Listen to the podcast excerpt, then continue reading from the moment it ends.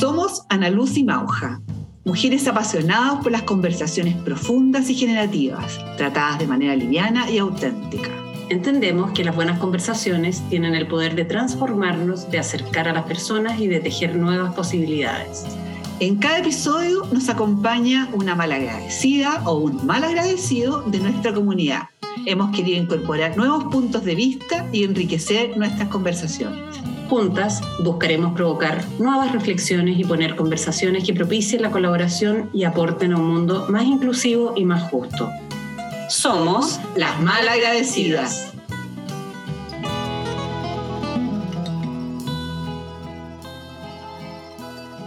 Bienvenidas y bienvenidos a un nuevo episodio de la segunda temporada del podcast de las malagradecidas. Como ya saben, seguiremos conversando de a tres Semana a semana estaremos al aire con una malagradecida o un malagradecido de nuestra comunidad que ha elegido el tema que conversaremos en cada ocasión.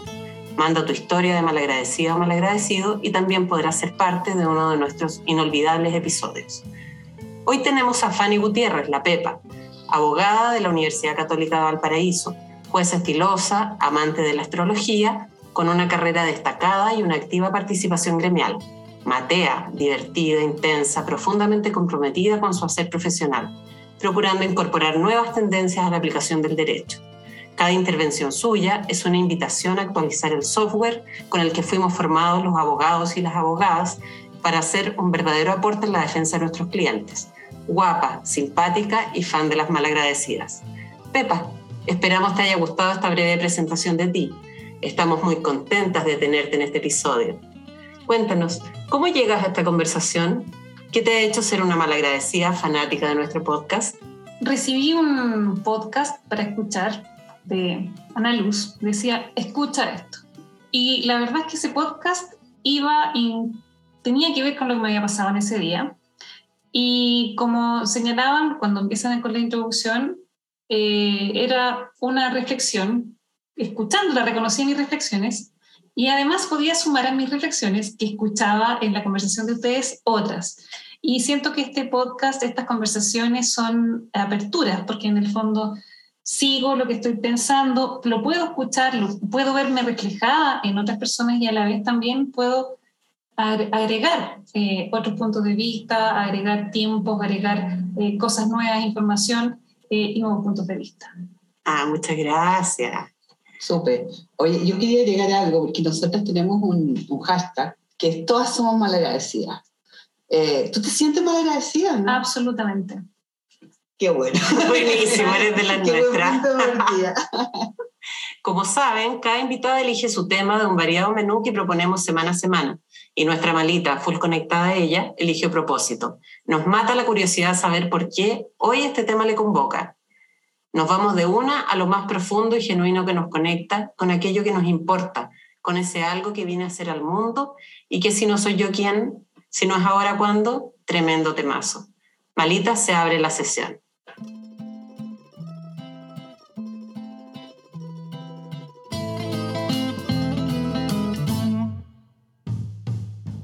Gracias por estar acá. En esta ronda nos acercaremos a lo que cada una entiende de propósito ¿De qué hablamos cuando hablamos de propósito? A mí me, lo primero que, se me aparece, eh, se me aparecen dos cosas. Por un lado, una visión, una visión poderosa, eh, un, lugar en el futuro donde yo quisiera estar. Y, y, también me aparece algo muy profundo, muy interno, muy del alma, como, como un motorcito que se conecta con ese futuro, como que me activa desde ahí.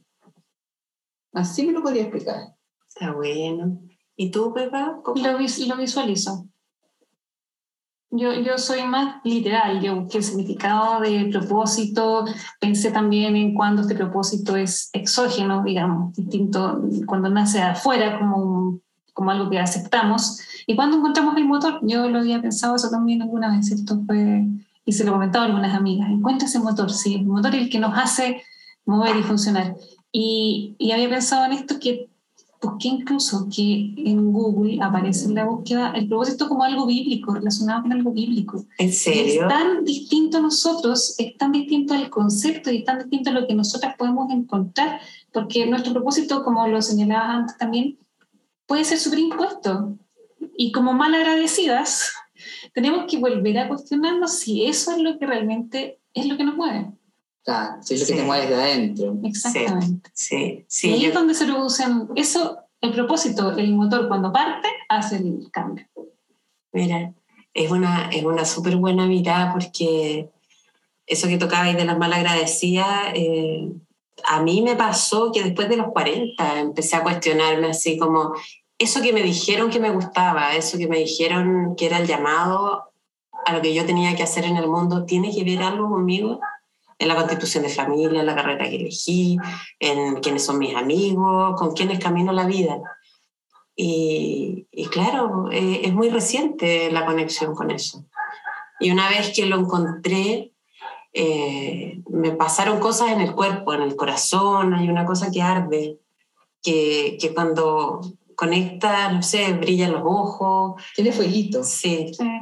sí, eh, es cuidar el fuego interno, es tener algo que, por lo que vivir, algo que te conecta. No sé, para mí, para mí si no hay propósito, como que no tiene mucho sentido. Mm, Es que parece que propósito y sentido van bien de la mano. ¿no? ujú. O sentido y propósito también le dicen. Y en eso yo les preguntaba qué jugaban cuando niñas.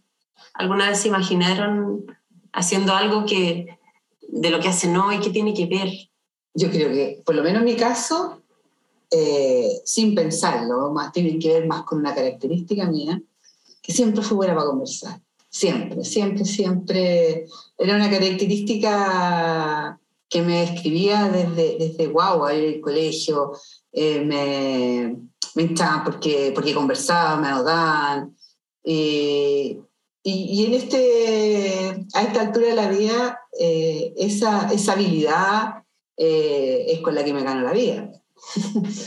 y, y me parece que he ido encontrando cómo alinear mi propósito, o eso que me, a mí me mueve más profundamente, con esta característica o esta, o este, esta fortaleza mía. Entonces, yo sí creo que me imaginaba, no sé si jugaba, pero me imaginaba en espacio, a- hablando en espacio importante. O sea, Como usando- discursos, ¿qué, ¿cuál era como usando la conversación. Me, me imaginaba, o sea, siempre me he visto como una conversadora.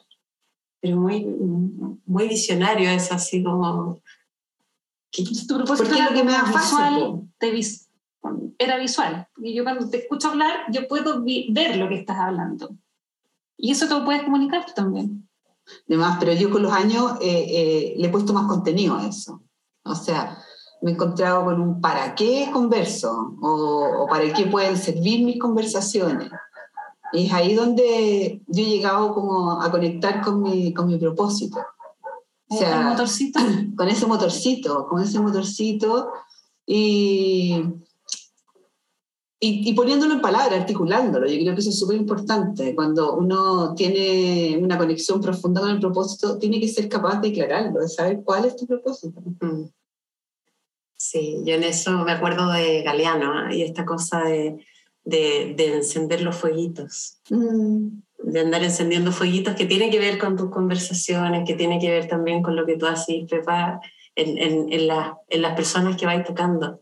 Y yo en eso me siento más como un canal para que los otros vean lo valiosos que son. Y yo creo que, Ese es tu propósito. claro, Eso, Y en eso ese- mueve, eso te y en ese, claro, y en ese lugar, fíjate que encontré el coaching y también como abogada me desarrollé ahí, eh, iluminando al otro, haciéndole la barra para que brille. Como que por ahí va la cuestión. Eso es lo que te vibra el alma. Sí, eso es lo que me, me hace, Qué me hace bueno. muy, muy feliz. ¿Y tú, Sí. Pepa, cuál es tu propósito? Yo me estuve cuestionando esto de, de propósito porque eh, Ana Luz dijo que como a los 40 hizo este, este, este clic y tú contaste que desde chica te habías visto como que eso es lo que te movía, tú encontraste esto de unir a los demás, de, de Sí. ayudarlos a, a brillar. Pero, pero pienso que quizás los fueguitos son distintos, si bien hay, hay muchos que te ayudan a, a, vibrar, pero pueden ser distintos en la vida porque... que vaya cambiando tu propósito. Claro, porque yo eh, pienso a lo mejor en la adolescencia no tenía, no, no, puedo verme, quizás, quizás sí lo pienso más, pero quizás iba a cosas distintas y eso puede como agotar un poquito el camino. O sea, uno le ayuda a alguien a, a decir, eh, o, a encontrar algo. Entonces, eso puede ser más difícil quizás cuando uno está solo. Yo creo que tiene que ver también, Pepa, con, con lo que los otros te dijeron para lo que eras buena. Entonces, esto de, de, ser matea y bien portada, también tiene que ver harto estar dándole el gusto a los demás mucho rato, sin cuestionarlo, mucho. Y uno siente que ese propósito piensa que es algo exógeno, viene claro. de afuera, lo incorporo y me lo digo y me lo creo, y tratando de encontrar ese motor, uno se desgasta. Sí, sí porque es súper distinto cuando estás conectada con algo que realmente te importa. Porque si tú me decís, vamos a luchar por nuestra familia y no sé qué, y a mí la familia no me, no te mueve, no me mueva nada, puta, no, no me puedo conectar con ese proyecto. Totalmente. Como fan de la astrología, me he dado cuenta también que existen estos ciclos y los ciclos están regidos por ciertos actores. Y hay uno que es Saturno, que cada cierto tiempo te va, como un maestro, como un profesor, que te va preguntando, bueno, ¿qué hiciste?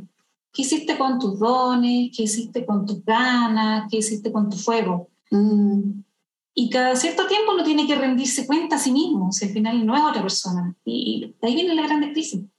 Espérate, ¿y ese Saturno cada cuánto tiempo pasa en la carta de, Uy, de cada uno? Sí, casi 30 años son los retornos. Son tremendos ciclos, ya. Hay ciclos más cortos también que tienen que ver con otras energías, pero, pero yo creo que es bueno, eh, es bueno darse cuenta cuando uno está, porque hay un, hay un ciclo universal también que, no, que nos lleva a esto. Nos va a costar más, nos va a costar menos, depende quizás con quién, en, qué etapa social estemos, eh, con quién estemos acompañadas, pero, pero es necesario prepararse, creo que es bonito también quizás prepararse y que nos, nos acompañemos a prepararnos para encontrar. Ahora, estas conversaciones de propósito y hábito en la astrología, yo siento que hay cada vez más gente, o no sé si yo me estoy juntando cada vez con más gente que tiene que ver con lo que yo hablo, me importa, pero me parece que hay, no sé si hay algo que tenga que ver con los planetas, que se están abriendo temas donde es más fácil conversar de las cosas que importan. los cambios, el, el, cielo, eh, como dice el profesor Alex, el, cielo en ciertos tránsitos, cuando pasan cosas, es como que se abre una puerta que es la oportunidad para que las cosas que no suceden, no sucede pasen, como el otoño, etc. Un facilitador. Un facilitador. Y puede que no se dé, pero está la oportunidad en los cielos y con eso hemos visto todos estos cambios, eh, el, cambio de era, el cambio de paradigma, porque, porque el feminismo ahora lo podemos hablar, lo podemos ver y porque nos parece algo natural cuando hace 40 años la misma realidad no la podíamos ver de ese modo, no la podíamos nombrar. O hace 10 años, hace claro, 5 años. Las condiciones van cambiando, pero yo creo que el, el, la conexión con el propósito es como la conexión eh, con uno mismo. Yo creo que eh, mucha gente anda desconectada con la vida. O sea, el, que, el que no, no atienda ese fueguito eh, es una desconexión o que no te enseñan tampoco a cuidar ese fuego ni a, ni a tenerlo como un requisito en la vida, como que no es parte de la, de la instrucción inicial. Así como en las tribus, cuando uno ve películas de Disney, no sé, me acuerdo Tierra de Osos, que te dan un tótem y te decían para lo que era bueno, y había toda una cosa de la tribu que te hacía brillar en, en, en lo que estaba llamado. O el Kung Fu Panda, que descubrió que no había nada escrito en el... Ah, en este, la receta secreta no era nada. Entonces sí, eh, por eso te digo, a esa vuelta o la da uno, pero tiene que estar también este espacio, creo yo. Sí, pues tienen que estar las condiciones, pero, pero hay una forma de expresar el propósito que yo creo que puede ser súper diverso, pero el propósito eh, a mí me parece que es bien personal, o sea, como parte de, de, de tu ser. Ya, pues malitas, vamos cerrando este primer bloque con esta aproximación a qué entiendes por propósito o, o qué es lo que te imaginas cuando hablamos de propósito.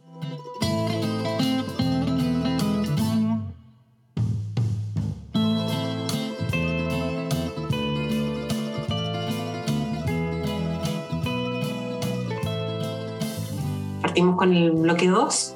¿Qué dolores adviertes en la desconexión del propósito? ¿Existe para ti un propósito que pueda mirarse con anteojos morados? Hablemos de feminismo, de justicia. ¿Qué tiene que ver? ¿Qué tiene que ver el propósito con nuestro hacer? Voy a, voy a recoger algo que estaba diciendo Mauja antes, eh, de la gente que está tan desconectada y que es cierto, eh, funciona en piloto automático. Mm. Y está bien, está bien. Uno a veces se cuestiona, quizás sería más fácil si uno también hiciera lo mismo. Eh, porque uno ve que van y siguen un ritmo, siguen, no, no sabe si se cuestionan, no sabe si efectivamente están ahí con su motorcito encendido. Entonces, cuando uno lo ve y se da cuenta que vas en, en una dirección, creo que es una dirección, puede ser un ritmo, puede ser un lugar hacia donde uno va, pero tiene que estar ese movimiento y hay que reconocerlo. Cuando lo reconoces te hace más fácil y empiezas a ver qué desconexiones hay alrededor. Me pasa mucho en mi trabajo que, que yo estoy en una situación cómoda quizás de, de, ver problemas de los demás, de un lugar más o menos neutral, de manejar ya cierta información previa, de haber visto por experiencia cosas muy similares y, y ves que sí, efectivamente cuando la persona no se conecta y está en un discurso, está en una posición, está en un rol, le cuesta mucho porque cargar esa mochila de cosas que no son nuestras mm. es muy cansador. Mm. Y, y, te impide no solo estar contigo, sino que estar con, con la gente que tú quieres. Sí. Priorizar, eh, mirar al otro. Sí, un GPS. Exactamente. Sí, yo estoy súper de acuerdo con, con, con esa mirada. Solo que siento que bueno, yo lo he dicho en otro episodio, que yo tengo una perspectiva como más espiritual de la vida, y, sí creo que el, el, propósito cumple un rol más trascendente, como evolutivo. O sea, a mí me, me hace mucho sentido, por lo menos en, en, relación a mi propósito, influir en el mundo para que las cosas sean de, de determinada manera. Yo creo que el mundo eh, está evolucionando de desde una perspectiva individualista a una perspectiva más, colaborativa, más del nosotros. Entonces, eh, sí, eh, siento que mi propósito tiene mucho que ver con influir ahí, influir en el, desde la mirada del feminismo, por ejemplo. Es como que mi propósito es evolutivo, es un propósito que de alguna manera contribuye a una sociedad más inclusiva, eh, y entiendo que es personal, que hay gente que podría, le puede dar lo mismo eh, o, o, no, no se siente movilizada. Ahora, en relación a, a, la dificultad de estar desconectada de tu propósito, creo que las actividades o las acciones que uno hace desconectar el propósito te chupan toda la energía del mundo. Sí, que es cierto sí. eso cuando esté conectada, como que hay algo que se renueva energéticamente, eh, que además de que te sirve para reconocerlo, te sirve para ser más efectiva. O sea. Sí, sí, y en eso yo quiero que, que se queden pegar los dolores, los dolores de, la, de, las instituciones que ustedes han visto que no tienen propósito. Yo lo veo en, en el mundo de los abogados, en el Poder Judicial, que tenemos una causa tan bonita que, que, es hacer este mundo más justo y somos nosotros los capacitados, los calificados para hacerlo. Y cuando nos ajenizamos del dolor del otro, perdemos toda eficiencia y, y nos quedamos en un, en, un, en un, hacer que no tiene mucho sentido. Totalmente de acuerdo. Mm. A mí me produce mucha frustración. Claro, yo me lo he vivido profesionalmente muy frustrada y muy alejada y he empezado a buscar otros mundos, cosas más espirituales y hoy día estoy de vuelta en el derecho con, con otra mirada, con una, con una cosa mucho más de justicia y de humanidad. Y eso no me lo dio el ejercicio, me lo dio un, una formación de afuera. Entonces, muy triste eh, tener el, el, una justicia sin sentido justicia, que no te duela la injusticia. ¿Y con quién lo compartes? Claro, ah. entonces, cuando, cuando a un juez no le duele que el mundo sea injusto, yo creo que estamos cagados. Así, de, de, de duro es, porque no... Pero también... ¿Quién, quién fíjate, se hace cargo de eso? Lo, lo puedes mirar desde, ese, desde esa óptica que me parece que, que se puede trasladar a todos los ámbitos. A todos los ámbitos. O sea, si estáis desconectados de un propósito, lo más probable es que te convirtáis en un ser operativo, que no discrimina, que no tiene probablemente una motivación más profunda. Pero desde ese mismo argumento yo tomaría como la oportunidad que se abre en las organizaciones cuando se conectan con propósitos más trascendentes. Sí. Desde, desde, un relato para adelante, ¿ah? o sea, desde entender que, que lo que eh, están haciendo eh, aporta a la sociedad, aporta justicia, que puede hacerse de una forma cuidadosa, que puede hacerse desde el respeto. Es ahí yo creo donde uno empieza a construir una sociedad donde quepan todos. Si me parece que es súper transaccional. Debo plantear una cosa a propósito de lo que yo estaba viendo. Me gusta tu propósito que tiene que ver con algo evolutivo, pero también tendrá propósito el que algo sea disruptivo, el que alguien sea disruptivo que venga a... Porque igual la crisis se produce cuando hay factores externos o internos. Y de repente pasa que en las instituciones, en la familia, los amigos o uno mismo pasa, genera un movimiento y ese movimiento hace que surja el cambio. Sí, claro. Ese también puede ser un, un propósito. Pero yo creo que, es que todos los propósitos, o sea, que los propósitos son individuales. O sea, hay gente que puede estar conectada con con ser eh, la que empuja los cambios, la que se echa arriba los cambios, gente que ayuda a sostenerlo, a crear nuevas realidades. Eh, pero, pero no sé si hay propósitos que no sean evolutivos, porque ese propósito de generar es evolutivo. Claro, es evolutivo también. Claro, porque la persona que viene a romper con algo que está como dado también genera ciertas alarmas y hace que las cosas pasen. Entonces, eh, en ese sentido, conéctate con lo que queráis, pero conéctate, como que ese sería mi llamado. O sea, como ya para de desconectarte porque la vida no, no es infinita, porque ¿para qué estamos? ¿Para algo estamos acá? Muy COVID. Yo creo que, yo siempre pienso que si a alguien no, no le movieron estructuras con esto que pasó, entonces ¿cuándo? O sea, vamos a esperar a otra pandemia, otro, otra cuarentena que, que, se, que paren todos los aviones del mundo. Entonces, concentrémonos en eso. Yo creo que fue una súper oportunidad, súper oportunidad. Eh, y uno la toma si quiere o no quiere. Yo creo que hay un factor exógeno quizás para encontrar el, propósito o no. A ustedes les sirvió, quizás hablaron más, pudiste hacer más cosas. Uno pudo hacer más cosas, sí, lo pudo no, no pasarlo bien, pero sí eh, hacer cosas desde uno, encontrarse uno mismo en, en, en, esta postura distinta, en este escenario en que nos encontramos ahora todavía. Creo que esas oportunidades a mí me gusta como tomar la oportunidad a todos, porque uno de repente a lo mejor no quiere nomás, pero sí está, no como el cliché de nos pasó todo tan terrible, salimos una elección, pero sí que no es necesario que nos pasen esas cosas. Puede ser cualquier otro factor eh, entre medio. Mientras, mientras haga el empuje y nos demos cuenta y no estoy cómoda en este lugar, algo necesito más, salgo a la calle, miro, hablo con mi vecino, me conecto a través de Zoom, como las conocí a ustedes, eh, y, y, en ese espacio puede estar también el, motor. Sí, pues yo escuchaba ayer que una encuesta Gallup decía que el 67% de los seres humanos que trabajan en una institución no están conectados con su trabajo, no les importa su trabajo. Entonces, cuando tú tienes una institución a la que el 67% de las personas no les interesa, es imposible que pasen cosas. Pues. Bueno, porque es lo que yo señalaba recién, que es transaccional. O sea, cuando yo cambio trabajo por, por lucas solamente y ahí está lista la transacción, voy a hacer, voy a poner bien poquito. Claro, voy a poner va a ser tal vez. ¿no? Y necesito un motivo más grande para poder poner mi energía vital. Ahora yo creo que, una, que las necesidades eh, atentan contra esto. como para la olla, así como que, como que no podéis dejar de, de, estar en el acero, en la ruedita del hámster, para conectarte con ese gran llamado. Claro. ¿Cómo llegar a eso, cuando tú?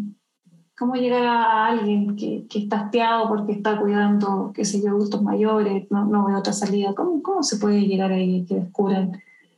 Yo creo que que, que es súper difícil y la conexión con el propósito que yo he conocido, por ejemplo, es a través de la enfermedad, del dolor, de una pérdida, de la pandemia, cosas que, que te ponen en una situación donde tú decís, ya, ¿de qué me tengo que hacer cargo? ¿Con qué me conecto? ¿Cómo, ¿De dónde saco energía para para ponerle empeño a, lo que estoy haciendo hoy día. Sí, y yo creo que es una mezcla también como de atender la insatisfacción por un lado y, y, una confianza en que puedes construir un mundo distinto.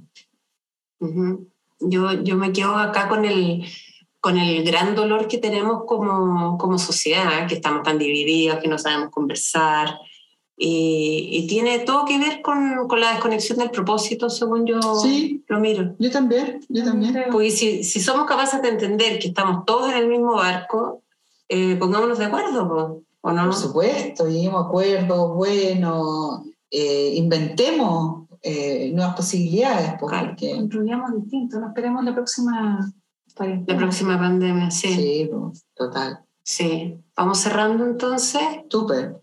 La pregunta que les dejamos a los oyentes, ¿cuáles son los dolores de estar desconectado al propósito?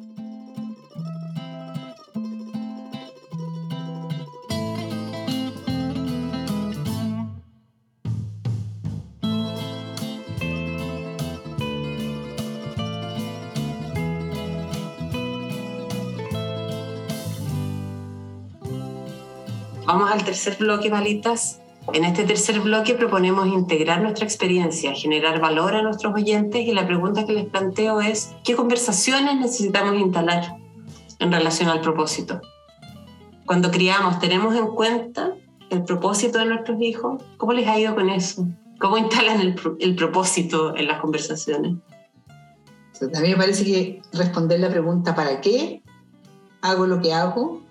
Me conecta con el propósito. Intento ponerla en las conversaciones, o sea, siempre así como, ¿y para qué sería, digamos, que estamos haciendo esto? Y ponerla en los hijos me parece fantástico, me parece fantástico. Creo que mi, mi mirada en la maternidad ha cambiado un montón con los años, pero, pero sí creo que hay muchas pistas para los, para los padres y para las madres para poder ayudar a los hijos. Por ejemplo, eh, destacando su fortaleza, destacando sus talentos, mostrándole para, que son buenos, porque si nos quedamos en, lo que nos falta, mi papá era seco para mostrar eso que faltaba. Entonces, eh, es bien difícil porque siempre está como al debe, digamos. Entonces, conectarte... No es suficiente. Exacto. Ese mensaje. No, claro, por supuesto. Y de ahí conectarse con un propósito que alejo. Yo creo que necesitáis conectar con tu fortaleza, eh, con eso que te hace único, con tus dones, no sé cómo queréis ponerle, pero yo creo que ahí está eh, el, el, sensor que puede ayudar a los padres a, a que los hijos eh, crezcan, se eduquen, hagan elecciones, conectados con, con, con ellos mismos.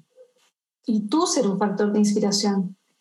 Sí, Si te ven a ti conectada, si te ven haciendo lo que te gusta, si te ven que llegas feliz porque conversaste con alguien, porque fuiste a tu trabajo, porque lograste de repente una cosa muy chica, yo creo que ellos van a ver este ejemplo, que es más de lo que uno les dice, de, yo también quiero hacer eso, yo quiero llegar contento, yo quiero tener una experiencia y, o voy a disfrutar, voy a hacer esta experiencia chiquitita, voy a encontrar algo ahí. Nos ven ejercitando también el propósito, yo creo que eso también es, eh, eh, es bueno ahí con Total. Es heavy. El mazo dando, ¿cómo es?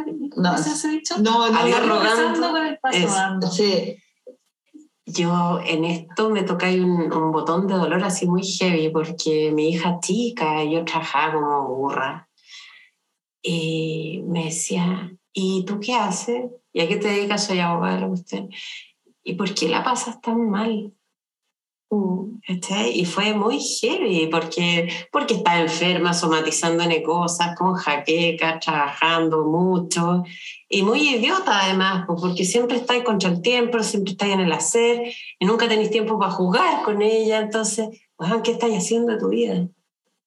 Claro. Y, esas preguntas, puta, sí. Pues, entonces, parte de mi reinvención y todo fue a través de la gran maestra que es mi hija esta weá de mostrarme para qué hacen lo que hacen. O sea, no tiene ningún sentido trabajar hasta, hasta morirte de, dolor de cabeza para gastarte la plata en analgésico y en psiquiatra. bueno, a menos que esté la supervivencia.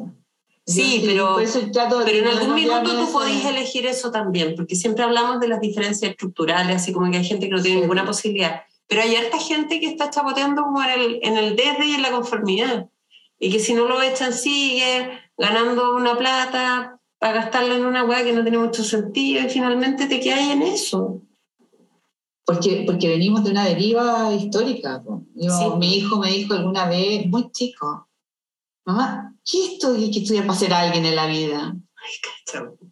Y yo, fíjate que nunca, nunca había tomado conciencia de- del mensaje pelotudo que es ser alguien en la vida. O sea, si uno es Si uno es nadie. uno nace siendo alguien importante en la vida y seguro que eres un regalo para este mundo. Pero si, si, si nos quedamos en lo cultural, nos damos cuenta de que siempre vamos a estar contrastando ese ser que está siendo con el que sentimos que debería ser. Sí, y, y- y- y desde ahí eh, genera un mundo de expectativas, de frustración, de escasez, que yo creo que no hace avanzar a los hijos y a nadie en realidad. A nadie, como grupo social, no Claro. avanzamos. Si vemos las prioridades, vemos el propósito. Eso te hablaba yo también de que cuando es exógeno, cuando es tan distinto, ¿no? desde los medios de publicidad y la educación, te instalan también en discursos. Lo que Absolutamente. que estaba diciendo tu hijo, ¿por qué debe ser? Entonces tú no ves en la calle, uno ve en las noticias, y uno ve un montón de cosas con el que nunca voy a estar satisfecho, porque son todas cosas que vienen desde afuera. Y sí, sí, yo creo que también desde las cosas más chicas uno puede, puede encontrar, pero tiene que estar consciente de que es desde uno. Pero además, en, en cómo somos criados y cómo somos escolarizados, siempre necesitamos saber algo más. Siempre necesitamos estudiar más, capacitarnos más. Y ayer, ponte tú, en, en, en la charla en la que estuve de, de Bob Dunham, que es el creador del liderazgo generativo, decía que a uno lo ascienden hasta que es incompetente en algo. Sí. O sea, no, no hay ninguna posibilidad de jugar un nuevo juego, ni criarte en una nueva cosa, de, de hacerte cargo de quiebres o de, o de cosas que ya no sabes, que no, no basta seguir estudiándolas, sino que te tienes que detener y empezar a ver cómo gestionas todo lo que sabes con todo lo que eres.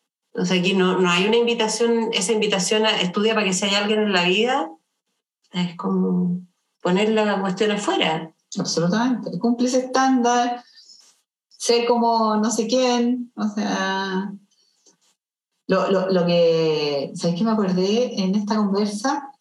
De que he escuchado varias veces en el último tiempo que el propósito, que hay un solo propósito en la vida que es ser feliz.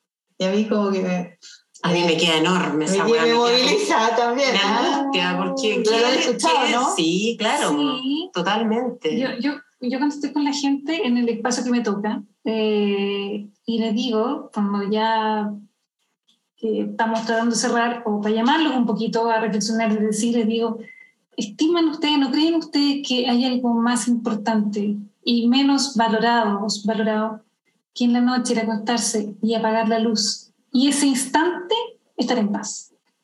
Pero mira eso. O sea, yo, nunca, yo nunca he escuchado un juez o una jueza diciendo eso. Yo se lo digo, Me yo encanta. digo a la gente que queda, porque la verdad es que, ¿qué más te queda al fin del día?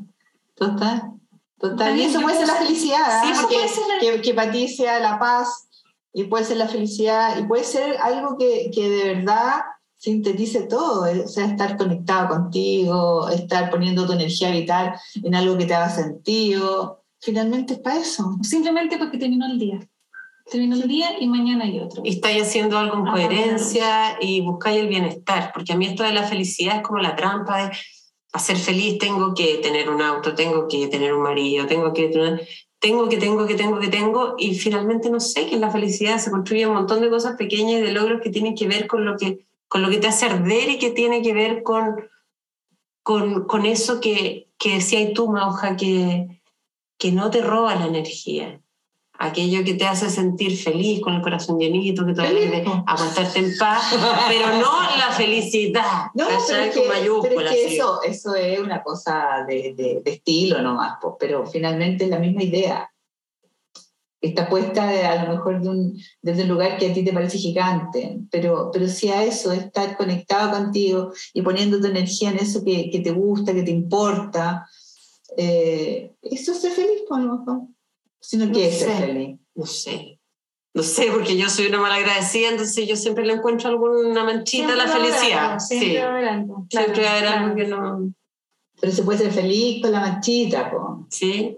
Sí, pero feliz no quiere decir que sea perfecto. Es, eh, eh, es como una. Sí, puede ser la sensación de perfección, el, el, el, el, regalo, el vestido novia, una cosa así. A mí claro. como tiene que cumplir ese parámetro. Pero sí, es verdad. ¿Qué? Puede, puede ser felicidad eso, estar conectado con tu propósito. Porque si estás conectado con tu propósito, vaya a estar gastando menos energía, vaya a estar motivado con lo que estés haciendo, probablemente dejando bonitas huellas en el mundo que a mí me importa mucho, que el sentido sea como, o que mi propósito sea más trascendente, que no termine en mí, digamos. yo quiero irme a este mundo habiendo dejado algo y, y, eso a mí me hace feliz. Y para ti, Pepa, eh, ¿qué conversaciones encontráis vitales en este propósito? Cuando tú querías hacer reaccionar a alguien así como... Yo siempre parto preguntando ¿cuál es la idea? ¿Qué expectativa tiene usted de lo que yo estoy haciendo y de lo que usted quiere? Y ahí tratemos de encontrar algo. Porque y que te contestan es como... Eh, bueno, esto, esto, me lo enseñó el profesor Luz de un libro que escribió con eh, Absolumovich y... Pero es un libro que te enseñaba en la Escuela de Derecho de la Católica. Y eh, distinguía la pretensión extraprocesal de la procesal. Entonces uno aprendió ahí de estructura del cerebro en el sentido de que uno quiere algo y para obtener eso uso esto otro que es lo que puedo hacer. Entonces, lo que quiero y lo que puedo hacer. Y la respuesta que vas a obtener tiene que, ver más con lo que puedes hacer, que es lo que yo voy a conocer. Yo no sé lo que tú quieres, como dice la doctora ¿Qué es lo que tú quieres? Entonces, ¿qué es lo que tú quieres? Es lo esencial para poder llegar a cualquier respuesta. Entonces la gente no sabe lo que quiere y delega mucho, mi abogado lo va a ver, el, juez tiene que decir, eh, si el juzgado me lo dice, no me lo dice. Entonces como yo siempre trato de mover desde ahí, de mover desde, ¿qué es lo que usted quiere? A ver, dígame. A lo mejor lo encontramos en otra sede, transar, conversar, tantas cosas tenemos atoradas. Entonces, si, si vas a venir aquí a mi espacio, a mi sala, a mi pantalla, yo voy a tratar de ayudarte en eso. Claro. Es que eso es súper distinto en cómo tú lo enfocas cuando te importa la persona. Porque si no, te, te, te, enredáis en el, en el proceso, te enredáis en el, en el, ya listo, quieren llegar a acuerdos, sí, no, pero cuando le decís, puta, lo que me importa es tal y cual cosa, aparecen los seres humanos que están ahí en tu sala. Y eso hace toda la diferencia. Claro. Es como en las negociaciones, cuando la gente se conecta con, con, con sus intereses, con, con sus necesidades.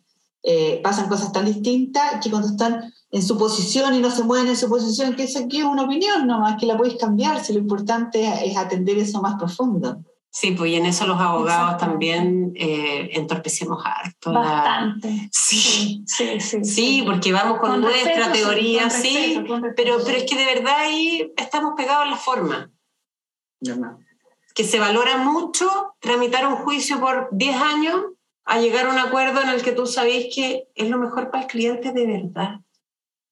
Y satisface muchas más cosas. Sí, pues. Y duermen con la luz.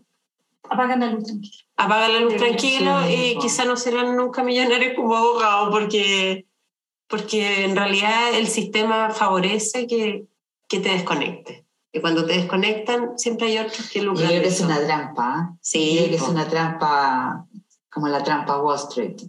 O sea, yo creo que cuando uno está verdaderamente conectado, el universo apaña en igual general. Hay magia, hay magia. Sí, igual general. Cuando uno está, sí, cuando está conectado hay magia y las cosas se dan. Empieza, sí, la gente te empieza, te empieza a valorar y te empiezan a buscar también por eso, que, que, es distinto, porque es lo que agrega valor cuando estáis haciendo las cosas que tiene que ver con el propósito, ¿cierto?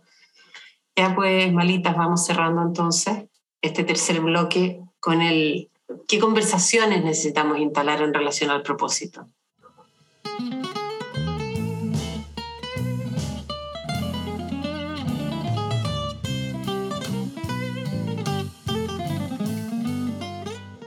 Y vamos al bloque 4 Estamos convencidas de que las conversaciones transforman y abren nuevos mundos. Y tal como nos sucede, episodio a episodio, en esta ronda nos toca recoger hallazgos relevantes que aparecieron al abrir la conversación.